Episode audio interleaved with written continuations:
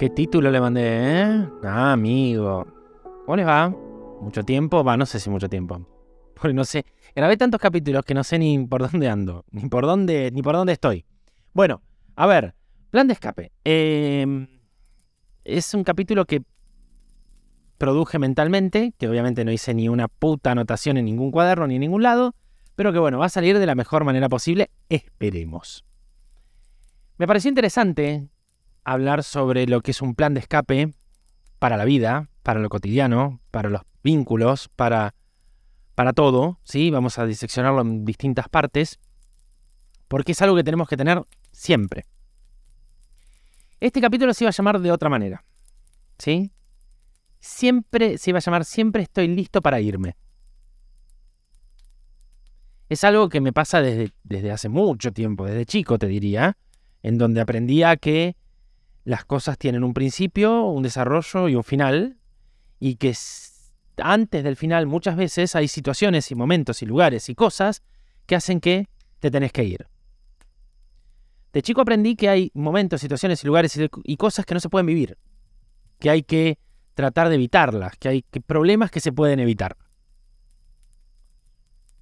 Entonces, a través de los años, perfeccioné, después de varios golpes, muchos, más de los que debería, o los que creo que debería, porque vieron que nosotros tenemos una visión nuestra medio extraña, como que creemos que todo lo que nos pasa, nos pasa por, nos pasa porque nos tiene que pasar. Pero bueno, a través de los años eh, desarrollé un, un sistema de escape en momentos en donde vos decís, bueno, ¿qué oportunidades hay? ¿Qué En realidad, esto pasa un poco por acá, como para que lo puedan tratar de poner también en sus... Estoy tratando de acomodar el micrófono en algo que me quede más o menos cómodo. Bueno, para que lo traten de poner también en, sus, en, su, en su día a día. A mí lo que me pasa es, yo soy alguien muy analítico de las situaciones. O sea, sé cuándo entrar, sé cuándo desarrollar, sé qué hacer en las situaciones. A veces me cuesta despegar y irme. Y esto no está mal. Nosotros, yo grabé un capítulo hace muchos años, eh, creo que en la pandemia, que se llamaba Soltar. Y no está mal soltar. Encuentro la ubicación del micrófono. Ya, ya la vamos a encontrar. Eh, no está mal soltar. El tema es soltar a tiempo. Es saber soltar. Es soltar de la, manera más eh, empática posible. Em, el plan de escape tiene que ver un poco con eso. Tiene que ver con que en todo donde estamos tenemos que tener un plan B y poder irnos. ¿Sí? Yo soy alguien que no se aferra mucho a, al otro, en líneas generales. O sea, yo soy alguien bastante autónomo y bastante solitario. Ayer lo hablaba con un amigo. Soy bastante autónomo y bastante solitario. Eso me permite tener varias rutas de escape. Cuando vos estás atado a alguien, las rutas de escape se te cierran porque o dejas a la persona con la que estás o te la llevas en tu escape. Y a veces esa persona no quiere salir con vos dentro de tu escape. Los planes de escape tienen que ver muchas veces con, primero, situaciones que se terminan y que no les estamos dando un cierre por miedo. Por miedo a que duela, por miedo a hacer doler, por miedo a... A ver, cuando algo se terminó, uno tiene que tener la grandeza de irse. Y se terminó. A veces no llegan a terminarse, pero uno ya ve que el colapso o el crasheo es inminente. A ver, que el Titanic se iba a chocar, se iba a chocar y se vio 10 minutos antes y no había nada para hacer. Bueno, acá pasa lo mismo. ¿sí? Acá pasa lo mismo, acá pasa que muchas veces uno dice, bueno, estoy yendo por este camino, pero sé que en este camino me la voy a poner. Bueno, para ese momento tenés dos opciones. O seguir como mula para, para, para, para el iceberg y ponértela sabiendo que te la vas a poner y sufrir un montón, y sufrir un 100%, o utilizar una técnica de escape, para algo los aviones de combate tienen el eject. O sea, a ver, nadie quiere hacerse mierda en un avión. Entonces, el eject está para salvar la vida del piloto, ¿sí? Y que se haga cajeta un avión de 30 millones de dólares. Esa es la realidad de la historia, ¿sí? O sea, em, hoy por hoy seguimos siendo humanos hasta que la inteligencia artificial decida lo contrario, que está más o menos en ese camino. Eh, nosotros seguimos siendo humanos y seguimos cometiendo errores a medida que vamos dando pasos. Lo importante es ir dando pasos. Ahora, si cometes un error, volvés para atrás, volvés a dar el mismo paso, sos un boludo, ya pasaste a ser un boludo. Pero antes de esas historias, lo más importante es cuando uno ve el iceberg adelante, es tener un plan de escape, es tener un bote salvavidas. ¿Sí?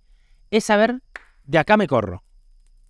No importa cómo, no importa con quién, no importa de qué forma, de acá me corro. Muchas veces esa historia de poder correrse ayuda a uno mismo, primero a que en, en lugar de que sea el 100% del dolor, ese dolor se amortigüe en cuotas de 30%. Siempre va a ser 100%, pero es como que se va pagando en cuotas, como la tarjeta, ¿viste? Se va pagando de a poquito, si sabes salir de la situación en el momento ideal para poder salir. Ahora bien, muchas veces los planes de escape no tienen que ser para uno mismo. Uno tiene que idear planes de escape para terceros, porque esos terceros pueden estar afectados por situaciones tóxicas, momentos violentos, gente y situaciones que es mejor que hay que tener un poquito de cuidado. Y a veces las otras personas no tienen la posibilidad de poder armar, idear, no tienen la capacidad, ni no sé, ni la fuerza para poder armar ese plan de escape. Y muchas veces nos toca, aquellos que podemos ver el iceberg un poquito más adelante, poder armar ese plan de escape, poder decir es momento de irse. Yo tengo esto de la desafectivización rápida, trato de que sea desafectivización rápida. O sea, ¿se puede dejar de querer? Sí, se puede dejar de querer. Esto es una palabra o, una, un pensamiento que lo vengo elaborando hace tiempo ya, y es, ¿se puede? Sí, cuando duele, cuando duele, a veces, a ver, vamos a esto si vos tenés un cáncer, ¿sí? Hay que operar y hay que sacar. Después viene el tratamiento. Si duele, pasa algo parecido. Si duele, hay que operar y hay que sacar. Hay que operar y hay que sacar. Y después viene el tratamiento. La operación es la desafectivización. La, desafectivización de un momento, de un lugar, de una persona, de varias personas, de un grupo de amigos, cuando vos ya te das cuenta de que esto no va más, lo mejor es bajar la afectivización, por no decir eliminar la, afectivización, o sea, directamente sacarla completamente. Esto te va a permitir ser libre. Para todo esto, uno no tiene que tener ni rencor, ni bronca, ni tristeza, nada, tiene que estar frío. El estar frío es la mejor manera de poder generar o poder desvincularse de un vínculo tóxico, de un vínculo que puede también no ser tóxico, directamente ser incompatible. Hay un momento, el ser humano va evolucionando, o creo yo que va evolucionando, no estoy tan seguro últimamente, pero va evolucionando y vos vas diciendo, bueno, a ver, este vínculo me sirvió hasta acá, este vínculo me sirvió hasta acá, este vínculo me sirvió hasta acá. Y hasta acá llegamos, más no puedo dar, más no quiero hacer. Lo mismo pasa con los trabajos. A mí mismo me está pasando hoy decir, bueno, con lo que hago, hasta acá llegué, más no quiero. Y me estoy dando cuenta de que mi desafectivización por lo que, por lo que hago hace de que ya lo haga más lento y que lo haga menos y que diga más no que sí. Y eso marca un final de algo y no está mal, siempre y cuando tengamos un horizonte para poder tener abierto un principio algo, porque si no nos estancamos en el, en el nadismo puro. Entonces, la desafectivización, ¿es posible? Claro que es posible no solamente es posible, sino que a veces es sana y necesaria. No hay que dejar de no hay que no hay que no hay que reprimirla. Los afectos también tienen un principio y tienen un final. Y generalmente los finales nunca son buenos. Y también tenemos que aceptar que los finales de un afecto generalmente en el 90% terminan mal. Yo diría en el 100%, porque en algún lado siempre queda algo, algo de pena, algo de lástima, algo de dolor queda sí o sí. No podemos, no podemos decir que en eso no existe, porque realmente existe. Entonces, porque, ahí está, me equivoqué tecla y había muteado el micrófono, pero no, no era lo que quería mutear, era, era otra cosa.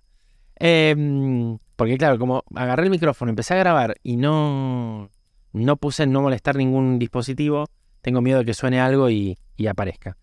Entonces, la, desafectivización, el, el soltar, es sano.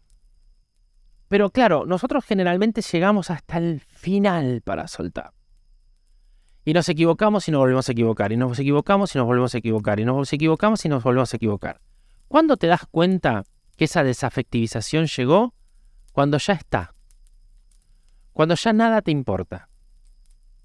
Cuando decís, ah, hace tanto que no nos vemos. Ahí ya está. Cuando te tira, digo hoy, ¿no? En el modernismo, el teléfono para mandar un mensaje y decir, che, ¿cómo andás? Ese che, ¿cómo andás? es, ¿cómo va tu día hoy? Me está importando de tu historia. Ahí hay afectivización. Los planes de escape tienen que ver con predecir el colapso. Decir, bueno, esto tiene una fecha, es como la leche, tiene una fecha de vencimiento. Durante el periodo que esté dentro del periodo de vencimiento, toma todo lo que quieras, disfrutala, batila, eh, no sé, lo que quieras. Cuando se venció, si queda algo, se tira y ya. Suena un poco duro, suena un poco trillado, pero es la mejor manera de hacer las cosas. Es la manera en la que la gente menos le duele es la manera en donde menos te va a joder, menos te va a golpear. Dar un ejemplo de mis planes de escape es, estúpido porque soy yo. Es como, no sé, decirte qué me sirve a mí para ciertas cosas. Es lo que me sirve a mí. No tiene por qué ser lo que te sirva a vos. Pero sí está bueno que empieces a entender que en la vida necesitas tener planes de escape. A veces son mentales, a veces son emocionales, a veces son físicos. A veces son físicos, gente que dijo hasta acá y se fue. Hay un montón de planes de escape. Busca eso que te hace ruido. Busca eso que te pone incómodo. Y sabe que tiene que tener un fin. No trates de llegar hasta el final del camino con esa historia que no funciona. Prepárate un plan de escape. Prepárate a decir, salgo por acá. Porque ¿qué pasa cuando vos tenés un plan de escape? El daño es mucho menor.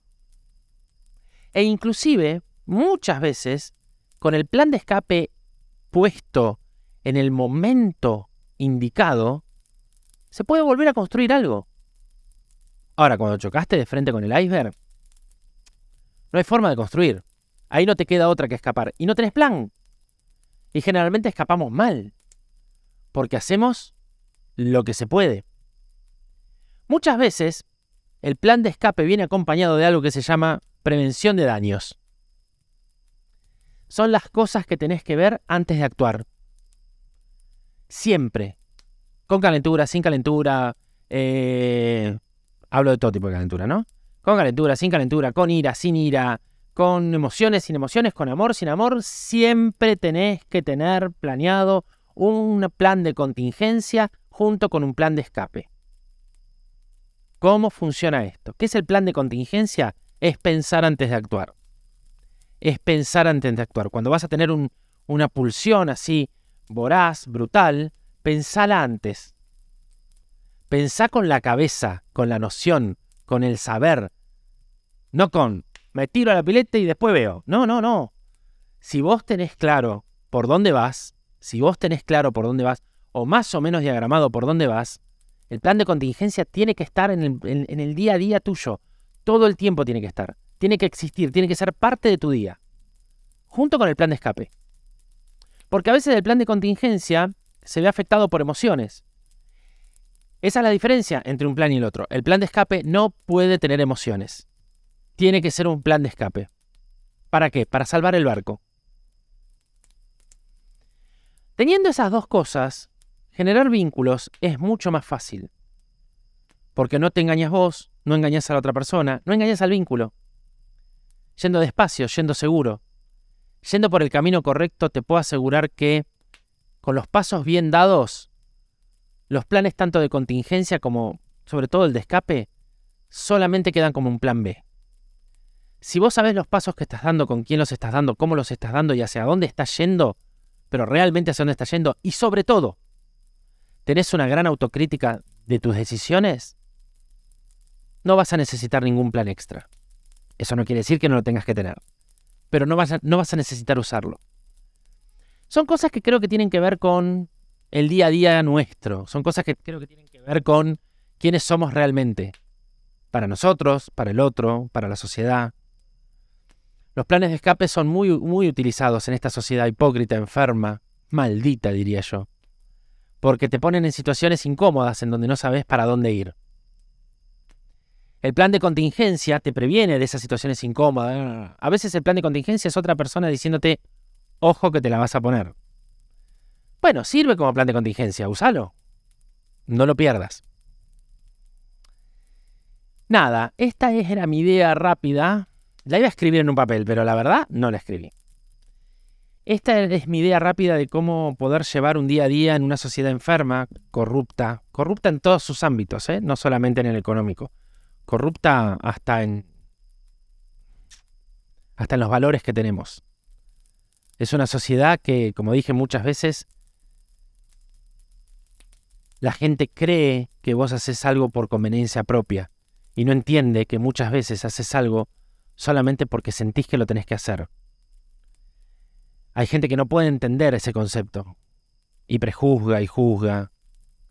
Hasta que en un momento se da cuenta que dice, ah, pero posta no espera nada. Posta no espero nada. Como de vos del otro lado. Solo espero que lo escuches, que te sirva y que me vengas a escuchar en el próximo capítulo. Chao.